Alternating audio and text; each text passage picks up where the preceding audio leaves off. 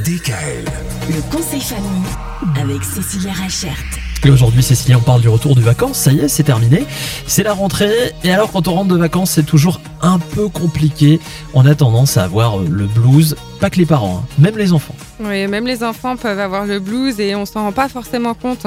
On met souvent ça sur euh, la fatigue des vacances, euh, le retour, le voyage. Et il faut vraiment être très attentif à ça, aux humeurs qui peuvent être enchangeantes, à la tristesse qu'ils peuvent avoir, l'irritabilité, mais aussi l'anxiété, les sensations qu'ils n'ont pas forcément en temps normal, ou alors des grandes fatigues, un manque d'appétit, euh, des difficultés pour dormir. Euh, vraiment, ce blues de vacances, on le retrouve de plus en plus. Avant, on le voyait essentiellement au retour des grandes vacances. Et maintenant, même au retour des petites vacances, on se rend compte qu'il y a ce blues des vacances qui existe. Ah bah oui, mais déjà deux semaines, c'est long. Bah, deux semaines, c'est long et c'est pas long, hein, parce que euh, ils ont enchaîné six semaines d'école quand même. Oui, c'est vrai. Mais on, mais on s'habitue vite aux vacances, en général. C'est ça.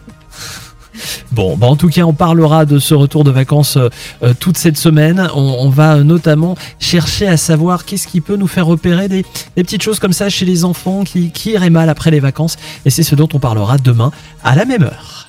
DKL. Retrouvez l'intégralité des podcasts Le conseil famille sur radiodkl.com et l'ensemble des plateformes de podcasts.